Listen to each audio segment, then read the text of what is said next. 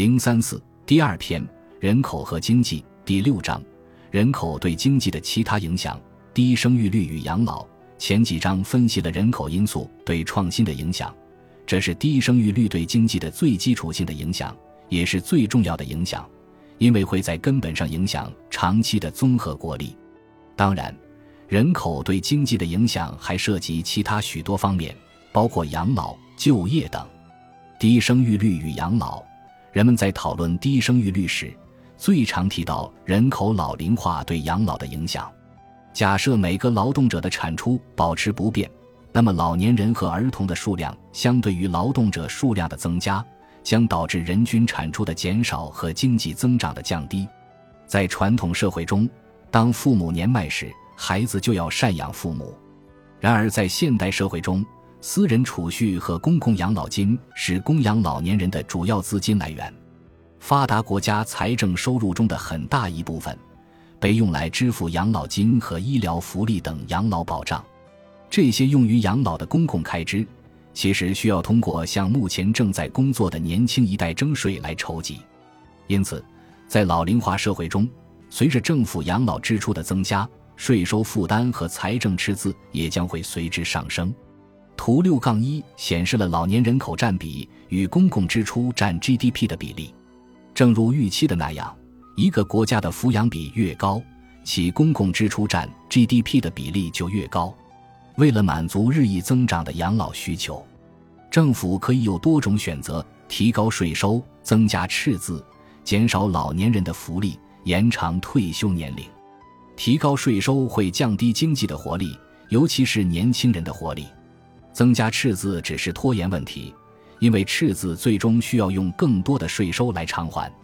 减少老年人的福利，在老龄化社会通常是政治上的自杀，因为老年选民拥有强大的政治权利。延长退休年龄是减轻养老负担的常用办法。未来在中国等发展中国家，退休年龄将比目前的水平显著提高。在过去几十年里。中国的人均寿命从六十岁提高到了七十八岁，目前的五十至六十岁的退休年龄水平显然不可持续。在日本，退休年龄已经从五十五岁提高到了六十五岁，但由于预期寿命持续提高，这一退休年龄也还是不够。日本政府几乎已经负担不起沉重的养老费用，其债务水平是所有富裕国家中最高的，达到了 GDP 的百分之二百四十。在不久的将来，日本很可能将退休年龄提高到七十岁。许多人认为，由于平均寿命超过八十岁，如今的老年人比以往任何时候都更健康，工作到七十岁并不是一个大问题。所以，养老保障的财政缺口可以主要通过延长退休年龄来解决。然而，如果有越来越多的老年人停留在劳动力市场上，也会带来一个副作用。即当政治权力和社会资源越来越倾向于年迈的员工时，整个社会都会变得更加保守，创新和创业将不可避免的会受到影响。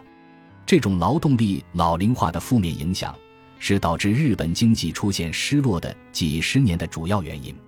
这一点在前面的章节中曾有解释，我还会在后面的篇章中再次详细的讨论日本的老龄化。低生育率可以产生人口红利。但仅限于短期内，人口红利通常可以用抚养比来衡量。抚养比是指在一个社会的人口当中，非劳动年龄人口所对应的劳动年龄人口的数量。抚养比越低，每个劳动者所需负担的儿童和老年人数量就越少，因此人均收入就越高，从而导致所谓的人口红利。中国是一个很好的例子。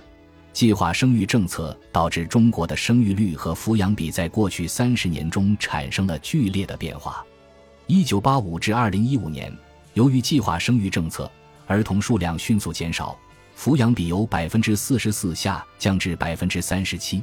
在过去的二十年中，中国经济享受到了巨大的人口红利，但这只是一个短期效应，因为今天更少数量的孩子意味着二三十年后更少数量的劳动者。二零一一年，中国劳动者的数量达到高峰，之后，中国的人口红利和抚养比会迅速逆转。二零一五至二零四零年，中国的抚养比将从百分之三十七上升到百分之六十。抚养比的上升，特别是老年抚养比的上升，会给养老金和医疗支出带来沉重的财政负担，而这又必然会导致更高的税收或更高的退休年龄。这会耗费政府的大量资金，对中国经济的发展产生负面影响。本集播放完毕，感谢您的收听，喜欢请订阅加关注，主页有更多精彩内容。